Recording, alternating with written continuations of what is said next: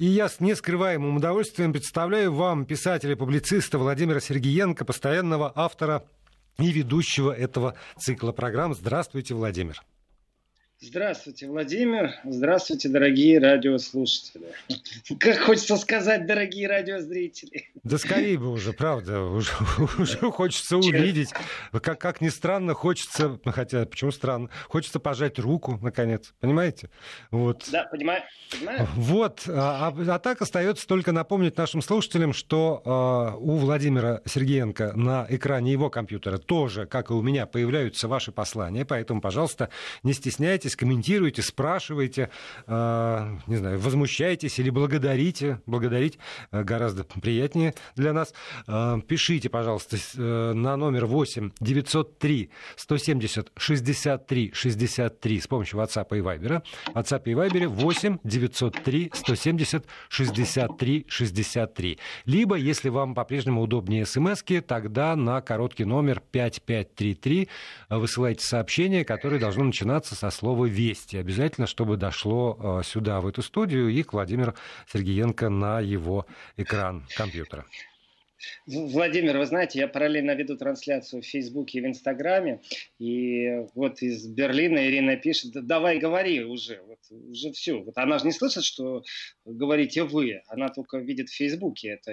И я так скажу, уважаемые э, последователи друзья, переходите на э, страницу Вести ФМ, там звук намного лучше, тогда вы еще услышите, что говорится ведущий. А он, между прочим, объявил только что телефоном, по которому можно связаться с студией, предложил вам писать и размышления, и то, как вы говорите спасибо, и даже то, как вы говорите не спасибо, а что-то другое, критикуете, тоже пишите. Мне, если честно, очень нравится, когда, например, под конец программы кто-то из Украины пишет там какое-то ругательство. И, знаете, такой довольный, настоящий, диванный такой сержант. Ну, может быть, старший сержант. Вот. Я не знаю, какие там звания сейчас э, на территории Украины действуют. Может, он как-то на манер НАТО будет называться, там, я не знаю, Оберштурбангруппенфюрер. Откуда я знаю, как они там будут называться. Но мне нравится, что он час слушал нашу пропаганду, а потом возмущается. Возмущайтесь. Но, конечно, приятнее, когда вы говорите спасибо, и когда вы подбрасываете темы. И также я вам благодарен, если вы сбрасываете ссылки, если эти ссылки актуальны и интересны, также ваши наблюдения. И чем больше, тем лучше. И я рад, что и Дания Испания с нами, и Норвегия с нами. Португалия с нами. Португалия вообще прекрасно. Добрый вечер, Португалия. А теперь давайте пойдем по повестке. Э, вы знаете, чем больше будет политических событий, тем больше будет каких-то интриг, о которых рассказывать буду я в программе Еврозона, значит, э, кризис отступает. Потому что э, коронавирус, коронавирус, коронавирус, он сломал всю политическую повестку. Ну, давайте так, честно. Политики были в шоке, настоящем глубоком шоке. Международная повестка практически свелась с нулю. Границы перекрыты. На границе Польши и Чехии раздаются пограничные выстрелы в воздух, потому что немец пробует границу перейти. Но удивительные вещи происходят. И вот э, возвращение к нормальной жизни или после коронавирусной жизни, как вам угодно, заключается в том, что активизируется политика, активируется э, скажем, в информационном пространстве разные э, слои. И, конечно, международная политика, то, что в этой программе Еврозоны привязана к европейской повестке, э, меня радует, что уже есть какие-то какие вещи, которые связаны вообще не с коронавирусом. То есть это значит, что мы возвращаемся. Это не значит, что эти вещи положительные, например.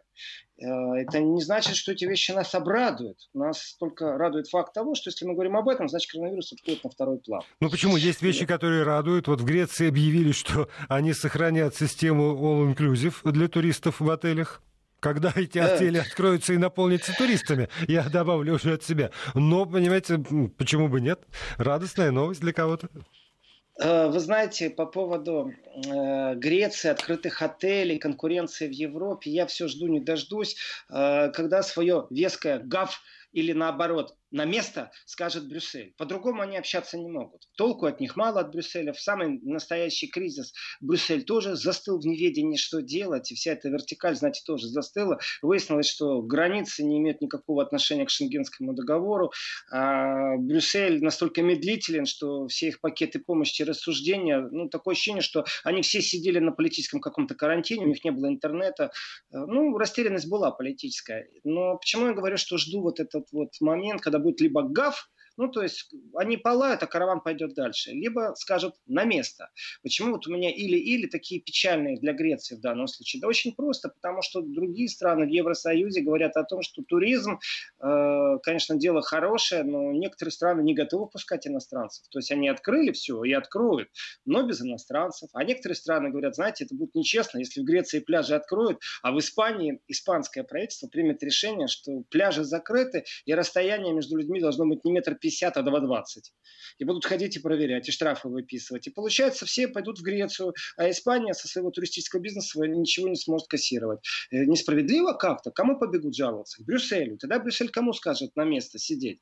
Ну, той Греции, которая придумает какой-то индивидуальный подход. И вот здесь вот конкуренция и солидарность, которая будет, ну, псевдосолидарность, псевдоконкуренция на самом-то деле. На перегонки бегут они все, а Брюссель впереди всех этих бежит, знаете, такой пузатенький. Э, у него написано на одной стороне Брюссель, на другой стороне Гага, на третьей стороне у них написано бюрократия, на четвертой не знаем, что делать. Вот они такое перекати поле, но зато у них есть деньги. И они могут сказать, кому они эти деньги дают, а кому не дают. И в этом отношении Брюссель, например, уже сказал, э, ну, вот кому они дают деньги? Это такой интересный момент, мне понравилось.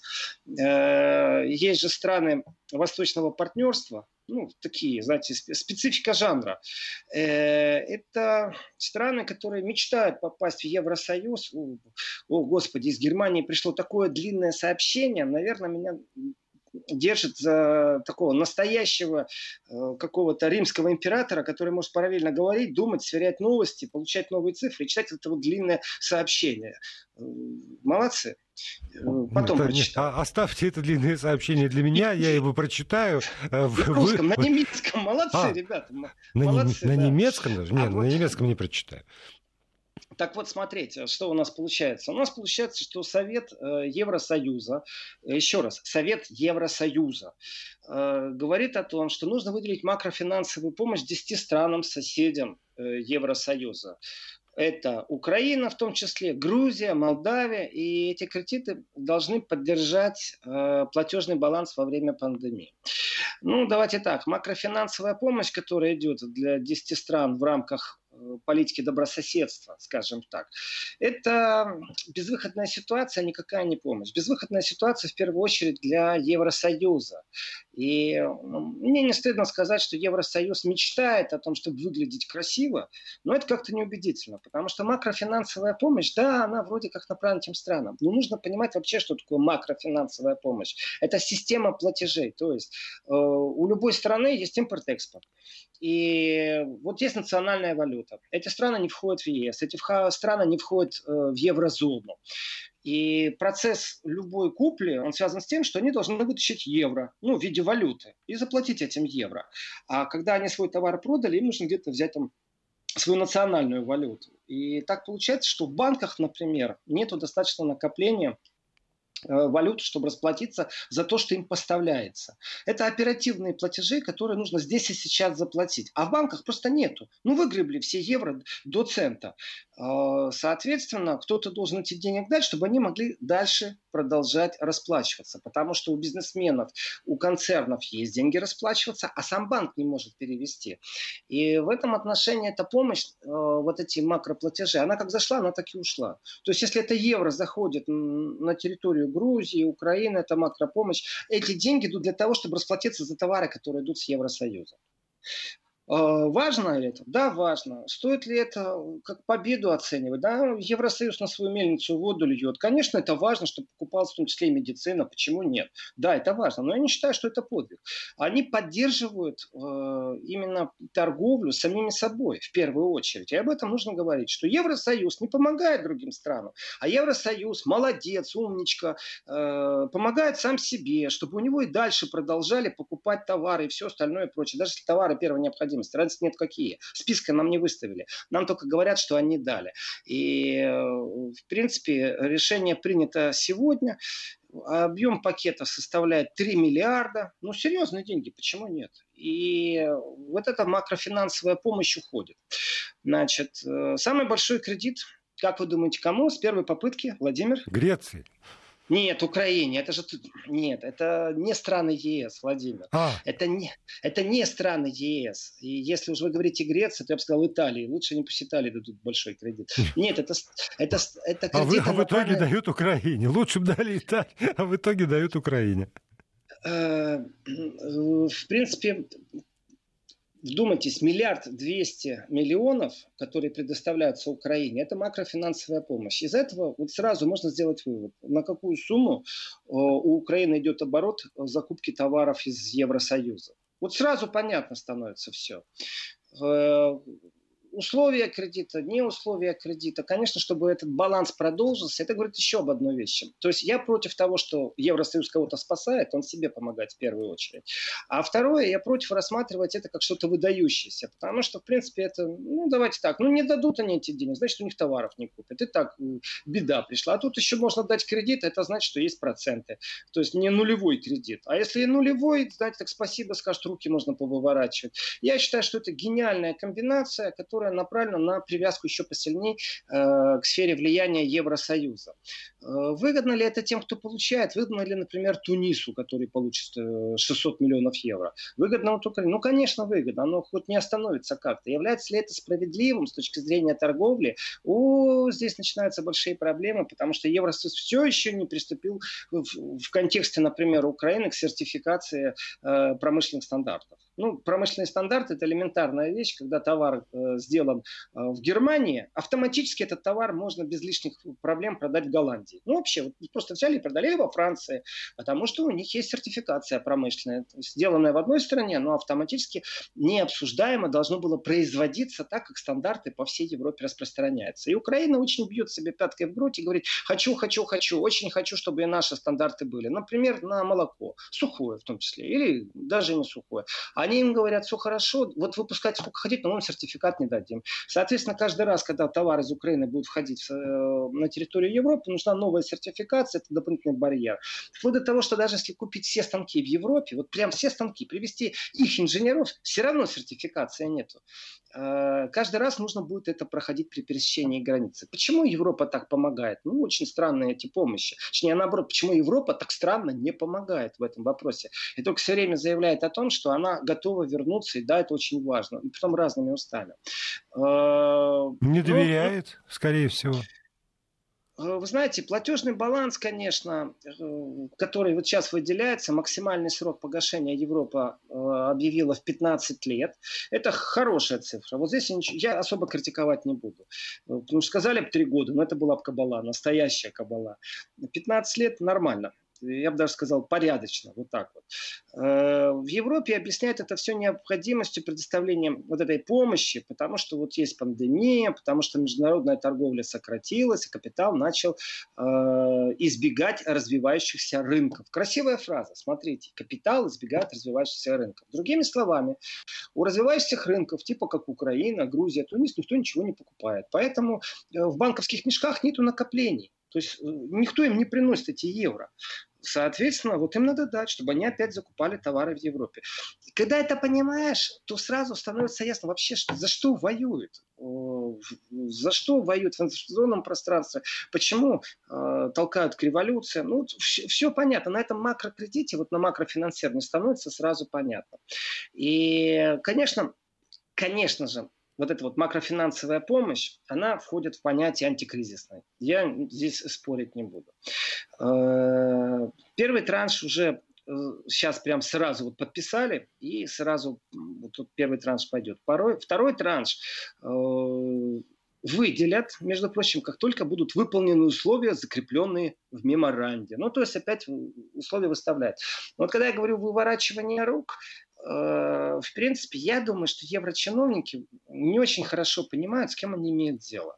Они не знают, что такое... Ну как, разведчики, конечно, знают, но чиновники-то делают вид, что они не слышат ничего, там, начиная от нацизма, заканчивая э, просто оголтелой коррупцией и воровством в высших эшелонах. Э, я думаю, они еще столкнутся с тем, как на эти деньги будут крутиться другие страны. Но я другого не ожидаю. Это антикомплимент э, тем, кто этими деньгами будет распределяться. И наивный Евросоюз полагает, что после того, как все там выполнено, как будут подписаны, закрепленные в меморанде условия, они вот второй транш дадут. Ну вот вспомним историю с Турцией.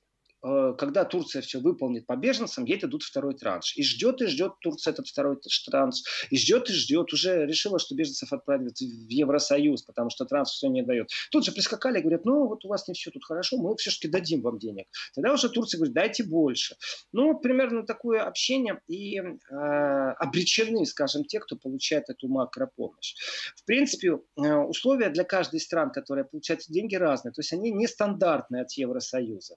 Потому что что там в, в документе сопутствующем стоит, что усиление макроэкономической стабильности, улучшение макроэкономического менеджмента, государственного управления, прозрачности, бла-бла-бла, бла-бла-бла, создание условий для роста ВВП, бла-бла-бла, бла-бла-бла. Короче, покупайте наши товары, это значит, что у вас будет э, рост ВВП, а также ваше государственное управление будет лучше работать. Ну, Владимир, я бы, знаете, что бы еще уточнил только? Я пропустил, наверное, или э, не, не, не, не напонял.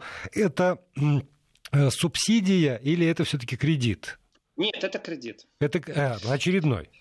Это кредит. Это он на хороших условиях. Я ничего не говорю, что условия очень хорошие. И то, что подтвердили, спасает некоторые экономики, потому что давайте так, коллапс может навернуться где угодно. Вот, Владимир, у меня к вам, знаете, такой вопрос, на самом деле, сейчас абсолютно человеческий. Скажите, а вот как-то прослушивается в том, что я говорю, такая нотка раздражения на Евросоюз? Ну, какая-то определенная Нет, что вы, вы, как всегда, объективны. Нет, я хочу, чтобы вы сказали да, как-то вы особо ядовито оцениваете Евросоюз. Ну, не, ну, не более ядовито, чем обычно, понимаете? На фоне ага. того, что вы говорили по поводу э, Ангелы Первой, то, что вы говорите сегодня, даже, ну, не то чтобы невинно, но, во всяком случае, гораздо менее ядовито, чем в ее адрес. Э, у нас э, скоро будут новости, поэтому ну, для новостей только про, проанонсирую, почему я такой ядовитый. И я во втором получасье э, расскажу, почему я такой ядовитый. Это связано только с Северным потоком, Северным потоком 2. Ой, вот, вот это вот я тоже хотел вас спросить, потому что в течение последних пяти дней вот просто э, сообщения взаимоисключающие идут и по поводу позиции германских регулирующих органов, и по поводу э, Европейского суда. И что в, что в итоге э, получилось? Вот э, люди требуют объяснения, я уже по этому поводу даже вопросы вижу, вижу у нас э, на, ну, на нашем портале. Давайте так, действительно, действительно, э, есть о чем поговорить, потому что Северный поток-2, я так скажу, это определенный технологический кризис э, в лоббировании интересов Газпрома, по-другому тоже не надо это называть, не надо делать вид, что все такие злые-злые. Но давайте так, если у вас напротив вас игрок сидит в шахматы, э, который под столом вобьет, вас бьет все время ногами, говорит вам шепотом какие-то гадости, а вы при этом говорите, я такой честный, я такой хороший, но ваши нервы сдали, вы проиграли партию. В турнире будет засчитан проигрыш. Поэтому я рассматриваю э, эту ситуацию абсолютно с нескольких сторон. Одна из них – это лоббизм «Газпрома» в Евросоюзе, а также противостояние этому лоббизму. Я не могу сказать, что лоббизм «Газпрома» сейчас обыгрывает лоббизм США. Ни разу, не, не, не обыгрывает ни разу. Есть только, знаете, утешительные призы. Один из таких утешительных призов – это, я расскажу поподробнее об этом в следующем получасе. А сейчас хочу сказать, вы знаете, прочитал информацию, тоже важная такая информация, что на 100% упали автопродажи в нескольких странах Евросоюза. А, и там идет перечень этих стран, и в том числе разницы нету какие. Вы знаете, там Ирландия, это Испания. Меня поразила фраза 100% упали продажи. Вы можете представить, что это такое? То есть обрушение автомобильного рынка. Э, когда говорят на 100%, это значит, что рынка больше нет. То есть красивая фраза. На 100% э, упали там продажи, 100%. Сообщает ассоциация автомобилистов и того. Испания, Италия, Великобритания и Ирландия в апреле продажи легковых автомобилей, которые нулевые, новые, упала на 100%. Что это значит? Это значит, что не продали ни одного автомобиля. Вы можете представить, что это за трагедия для тех стран, которые жили автопромом, например? То есть это очень сильный вызов. И конкуренты это не дремлят. Я так скажу, Китай-то уже снял, и автопром китайский огромными семимильными шагами идет вперед. А что, японцы спят? Нет, не спят. И я так скажу, что на 100% обрушение рынка автопрома это очень такой сильный показатель. Это трагедия, так скажу. Э, это значит, что будет и сокращение рабочих мест, это значит, что э, ну, цены будут варьировать, конечно же. Вот как на нефть падали э, цены, вот так и здесь должны будут цены упасть. Другого выхода нет. И разницы нет, как вы будете завлекать покупателя какими-то беспроцентными кредитами с отстрочкой на два года или еще как-то, но избавиться от автопарка, который стоит и не продается, это достаточно тяжелое дело. Плюс автопром остановился не на шутку.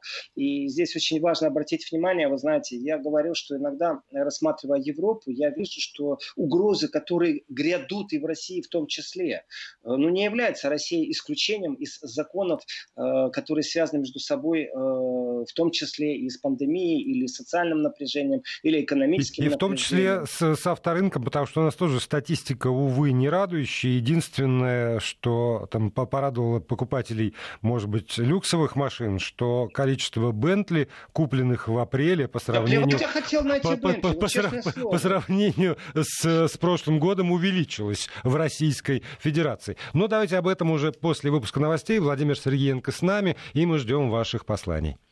Писатель-публицист, постоянный автор и ведущий этого цикла Владимир Сергеенко с нами на прямой связи. У вас есть возможность комментировать и задавать свои вопросы с помощью посланий в WhatsApp и Viber на номер 8 903 170 63 63 8 903 176 363, либо э, с помощью смс на короткий номер 5533 и со словом «Вести» в начале вашего текстового сообщения обязательно. Владимир, вот э, действительно, давайте вернемся к, этому, э, к этим решениям европейских структур по Северному потоку. Потому что там 15 мая Федеральное сетевое агентство ФРГ отказалось вывести Северный поток из-под действия норм газовой директивы. 20 э, мая, сегодня, Европейский суд отклонил иск компании Nord Stream и Nord Stream 2 э, на решение о распространении норм законодательства на газопроводы третьих стран. И 20 мая все тоже Федеральное сетевое агентство э, как будто бы по сообщениям освободил Северный поток от действия норм э, газовой директивы Евросоюза на 20 лет. Правда, с оговоркой на территории Германии. Что это такое? Поясните, пожалуйста. Здесь много путаницы, и у меня такое ощущение, вы знаете, что эту путаницу вводят специально, чтобы не было э, каких-то, э, я не знаю, ну, попыток найти, что ли, крайних э, в, в быстром процессе.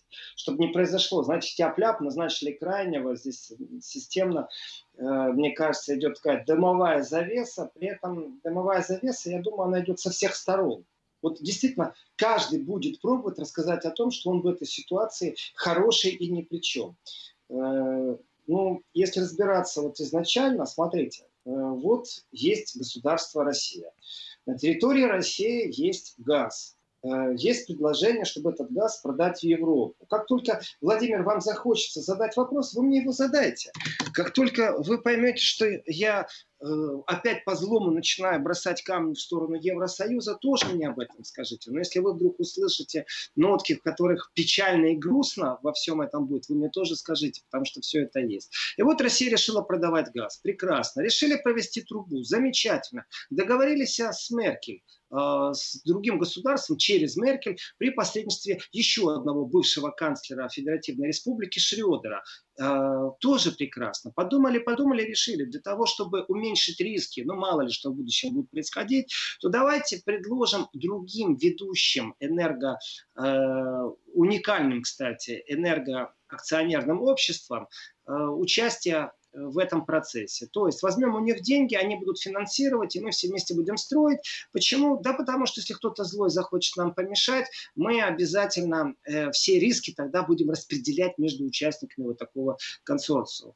И здесь получилось так, что те фирмы, которые приняли участие на 50%, ну, 50% газпромовских, 50% от э, других партнеров. Они с большим удовольствием приняли это предложение. Вы знаете, денег много, деть некуда, можно сказать, иногда.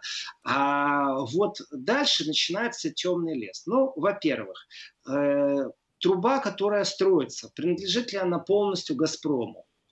Э, или тем, кто инвестирует в Северном потоке-2, на 50% эта труба принадлежит «Газпрому». Вопрос первый. Вопрос второй. Газ, который будет идти в этой трубе, он э, российский или он не российский? И вот Европа под чутким руководством, повторяю, под чутким руководством, не под чутким давлением, о нет, под чутким руководством заокеанских лоббистов, при том, что нам э, враги должны быть известны по именам. Один из таких врагов, американский сенатор, у него там есть собственный YouTube-канал, и на этом YouTube-канале он выставлял ролик, например, где э, в перемешку идет э, фотографии э, встречи э, глав государств России, Германии, Меркель, Путина, э, где трубы видно Газпром, а потом парад на Красной площади военной техники. Э, какую одно к одному связь имеет? Да имеет в его глазах. У него там подписчиков много, а посмотрел только пару тысяч. И зовут этого сенатора Тед Круз. И он даже в некоторых местах э, во время гонки на президентское кресло обгонял Трампа. Даже и такое случалось. То есть он конкурировал с Трампом за президентское кресло. Амбициозный потомок кубинского иммигранта в том числе. Его родитель э, воевал вместе с Фидель Кастро. Даже такое есть. Но он какой-то такой неадекватно консервативный. И его вот последнее заявление, которое пару дней назад было, ну, вообще уже распоясался, если честно, этот сенатор. Он говорит, что если достроите Северный поток, вот вдумайтесь, если вы достроите, то считайте, что мы санкции э, должны будем вводить против «Газпрома», и дальше начинается расшифровка, что такое санкции против «Газпрома». Э, и Трамп, мол, будет вынужден подписать.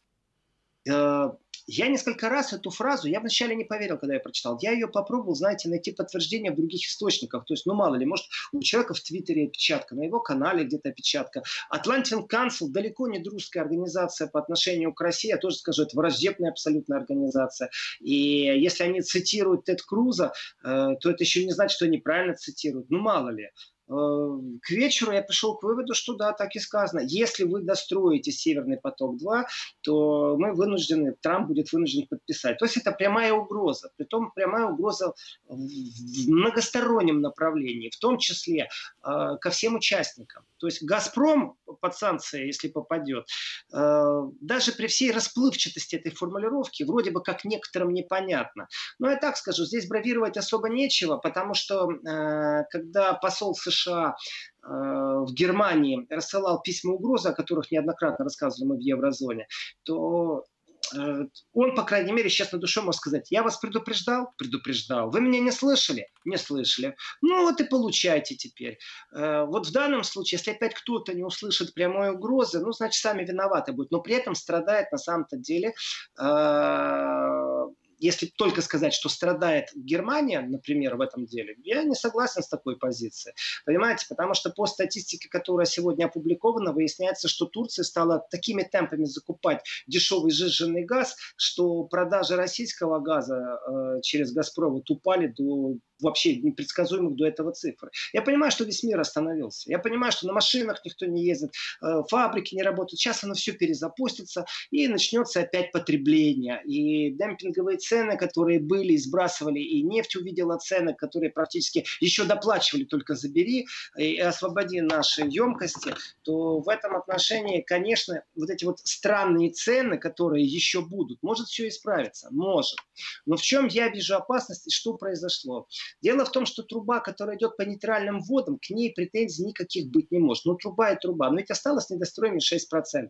И вот этот вот сенатор Круз э, говорит, что ну, он открыто говорит, что там этот же корабль, который э, находится сейчас в Германии уже, что у него там большие экологические проблемы, что он там может не соответствовать чему-то там, каким-то там стандартам. Он ведет все время э, борьбу, у него такое ощущение, что у него это личное что-то. Ну, я не знаю, может э, выяснится, я не удивлюсь абсолютно ничего, что когда-нибудь он практику проходил на каком-нибудь американском предприятии, которое к нему плохо относилось и торговало нефтью. И такое может быть. Ну, мало ли комплексы по Фрейду всплывают у разных там сенаторов с претензией на президентство. Во всех не разберешься, их так много, а вот Северный поток и всего лишь раз труба и два труба.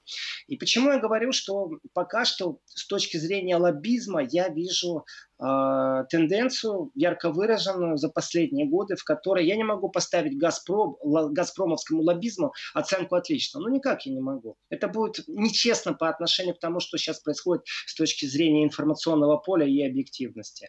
А ведь э, закон, который Евросоюз принял о третьем пакете, они же его не вчера приняли. Это единственное, что регулятор, который сетевой регулятор в Германии, пришел к определенному решению. Но он к этому решению пришел не на основании того, что они вчера или позавчера придумали, там, или четвертого дня, или пятого. Все это было известно. Европакеты, которые вводились, тоже все были известны. Так вот, труба, которая в нейтральных водах идет, она сколько угодно может принадлежать «Газпрому». Разговор идет о тех 6% недостроенности и о том кусочке, э, где труба «Газпрома» становится является уже э, объектом прохождения через э, территориальные воды Германии. Вот здесь начинается уже вопрос. Именно этот кусок обязан подлежать директивам Евросоюза. И здесь мы видим, знаете, такую э, шахматную вилку. Кто в шахматы не играет, вилка в шахматах называется, когда одна фигура под боем, но если вдруг вы ее увели, то обязательно собьют вторую. То есть в любом случае тот, кто вилку делает, он или атакует фигуру одну, но вторую собьет, вы всегда теряете что-то. И в этом отношении то, что сейчас происходит в Германии, решение регулятора и э, последняя информация, что Евросоюз отклонил и иск, между прочим, Северного потока-2, уже отклонил иск. И даже есть э, формулировка, по которой он э, отклонил. Они просто не будут разбираться. То есть да, северный... потому что они считают, что эта директива не затрагивает интересы Северного потока. Почему? Давайте через 6 секунд тишины. Вести ФМ. Меня тоже вот эта формулировка, а, потому, что они считают, что это не затрагивает интересы Северного потока-2, как- как-то напрягла. А Северный поток-2 считает, что затрагивает. Эм, вот здесь нужно опять же понимать, что такое консорциум Северного потока-2, где там находится Газпром, какие у него роли. И э, вы знаете, я бы акцент еще сделал, ведь э, лоббирование, это ничего постыдного в этом нет. Это нормальная практика, лоббирование интереса государства. И э, вот когда Лавров говорит о том, что мы не будем учить наших европейских партнеров ничего, то есть мы не вмешиваемся, это демонстративная позиция России. Я с ней полностью согласен. Э, существует юридическая практика оспаривания в суде и лоббирования интересов, ну, учить и бесполезно на самом-то деле некоторых личностей. Ведь сколько было заявлений со стороны Германии о том, что э, мы нуждаемся в этой нитке, что мы ее будем поддерживать. Так вот, представьте себе, э, что вся труба принадлежит «Газпрому», и все в порядке, и гоните любой газ, и сколько хотите. Вот там же есть максимальное количество, объем максимальный, который можно прогнать. Но вот самый последний кусочек, вот такой маленький маленький-маленький, понимаете, там э, совсем крохотный, аппендицит какой-то. И в этом аппендикоксе э, говорят, а вот здесь вот, ребятки, вот именно на этом маленьком кусочке вы не имеете права э, 50% превышать э, подачи газа, э, если хозяин трубы и тот, кто газ добывает, это одно и то же юридическое лицо. Вот здесь что хотите придумайте, но только 50%. Итого, по всей трубе что хотите, а вот здесь вот в территориальных водах нельзя. Что я могу сказать? Я не вижу технически, как можно достроить еще там 6 э, разновидностей, но труб, и которые попродавать. Вы знаете, то есть одна большая труба идет, потом ее делят на два потока или разделить ее на 5 потоков и перепродать. Но не вижу, потому что будут еще какие-то директивы. Почему я говорю говорю, что под э, чутким руководством. Вы знаете, э, борьба ведь с Россией не только связана с тем, что покупаете дорогой э, американский газ. Это как бы одна сторона модели. Но вторая же, она очень четкая. Если Россия не продает такое-то количество газа, э, то Россия такого-то количества денег просто недополучает. И я был в Берлине, помню, как-то друзья «Газпрома» собрались, вы знаете, выступали там представители разные, и говорили, да, вот в случае таком форс-мажорном, при таких-то ценах мы все еще сможем. Сможем что? Барахтаться против чего? Вот сейчас э, сенатор Круз четко говорит, будем вводить э, санкции против э, «Газпрома». Что такое санкции против «Газпрома»? Дальше он там распространяется, что это будет против руководителей «Газпрома». В принципе, арест счетов, э, невозможность въехать в США. Я, кстати, не знаю, у меня нет статистики, сколько раз э, представители «Газпрома» и как часто они въезжают в США, пострадают ли они от этого. То есть является ли это символически. Но если мы посмотрим совсем на другой контекст, не на то, как это будет «Газпром», а на то, как это, например, будет связано с Германией. Почему я говорю «вилка»? Потому что есть европейские чиновники, немецкие чиновники, представители разных фирм, которые в том числе и принимают участие, давайте так, они не только с Россией работают, они работают по всей планете. И если Америка начинает по всей э, планете их долбить, э, перекрывать им возможность просто элементарно э, работы с банками, то это достаточно сильная проблема. И я сегодня услышал комментарий о том, что ну пусть они попробуют против пяти там сильнейших акционерных обществ мира, один из российских политиков сказал, пяти сильнейших там эм, игроков на этом рынке попробуют вводить санкции. Ну, вы знаете, я считаю, что такая же фраза, произнесенная два года назад или три года назад, она привела к тому, что появились европакеты, и никто этого не лоббировал, антиевропакетами никто не занимался, так по-хорошему. Вот Шредер великолепно выполнял свою игру, и Меркель на самом деле выполняла профессионально свою игру, отстаивая интересы своего государства Федеративной Республики. Но если Америка действительно пойдет на этот шаг, то что же ей можно противопоставить? Расскажите мне. Э, вот эти пять крупных игроков на этом поле, они чем могут воевать? Вы посмотрите, как швейцарское судно быстро исчезло с поля видимости, когда сказали, что они под санкциями. Раз-два вещи спаковали и убежали. И если Тед Круз говорит о том, что его цель стоит так, чтобы этот поток не заработал, чтобы его не достроили. Его на руках на Украине будут носить. Ну давайте серьезно смотреть на вещи. Если швейцарцы убежали, не знают, как себя защищать, вы что думаете, что какой-то Wintershell э, сможет выдержать или австрийская компания сможет выдержать американские санкции? Это значит, что фирмы могут участвовать, которые, а, не имеют на территории Соединенных Штатов Америки ни копейки э, денег, не имеют э, ни доллара, ни цента, ни каких-то активов и не занимаются там вообще никаким бизнесом вообще они не существуют для США. Мало того, они находятся в той сфере бизнеса, а мы говорим о фирмах, которые, знаете, не так купил-продал, которые не нуждаются в банковском сопровождении, банковский сектор для них важен, и что они только в юанях работают и в рублях. Нет, конечно. И насколько серьезно США готовы воевать, насколько сенатор Круз спекулятивно все это за, э, заявляет, я не знаю, но я знаю точно, что на примере этого потока есть чему учиться, потому что э, чем дольше задерживается строительство Северного потока, тем больше наращивается мощностей, связанных и в политическом контексте, давайте так, жиженый газ из Катара действительно в Турцию продается, и не только в Турцию. Польша, посмотрите, не продлевает контракт с Газпромом, не продлевает. И чем дольше затягивается строительство, чем дольше не запускается рынок после пандемии коронавируса, а, тем сильнее и будут интереснее играть те, кто занимается сжиженным газом. Понимаете, точно так же наберут кредитов, построят, а между прочим, строится их достаточно много, этих терминалов, которые принимают сжиженный газ, и тогда бравада не поможет.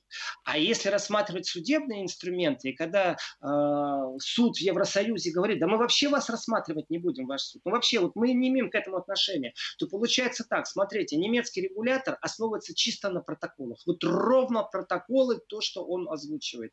Не построили вы к 23 мая 2019 года, значит, вы попадаете под директиву. И слабая, слабая аргументация, ну мы же деньги инвестировали, когда вы еще не придумывали. Но вы же прекрасно знали, когда вы инвестировали деньги, что этот процесс бродит. Э, я допускаю мысль, э, что в этой большой игре, конечно, негодяйства, подлости очень много. Такого э, верхнего сильного. И игрок, конечно, не слабый. Э, США не является слабым игроком в этом контексте. Но с точки зрения лоббизма, с точки зрения фактов сейчас, то любая затяжка, любое замедление, связанное с э, достройкой э, Северного потока-2, вы знаете, оно бьет еще и по-другому. Оно бьет по имиджевой составной. Потому что бравада, что мы все равно доделаем, мы все равно достроим, это бравада, она хороша. Но если взять сейчас счет, то вы посмотрите, как изящно нанесли ущерб наши противники России Россия. А да, но здесь есть, э, факт. по крайней мере, два а, обнадеживающих тоже факта. Во-первых, потому что трубы для трубопровода перемещены в немецком порте Мукран уже непосредственно на пристань, а трубоукладчик Академик Черский стал на плавучий якорь в пяти километрах от порта. Об этом Блумберг сообщил на прошлой неделе. А сегодня все-таки Nord Stream 2 сообщил, э, что немецкий регулятор до, на 20 лет освободил от действия директивы. Директивы, да. Владимир, но у нас время истекло, поэтому все остальное уже в следующих программах. Спасибо.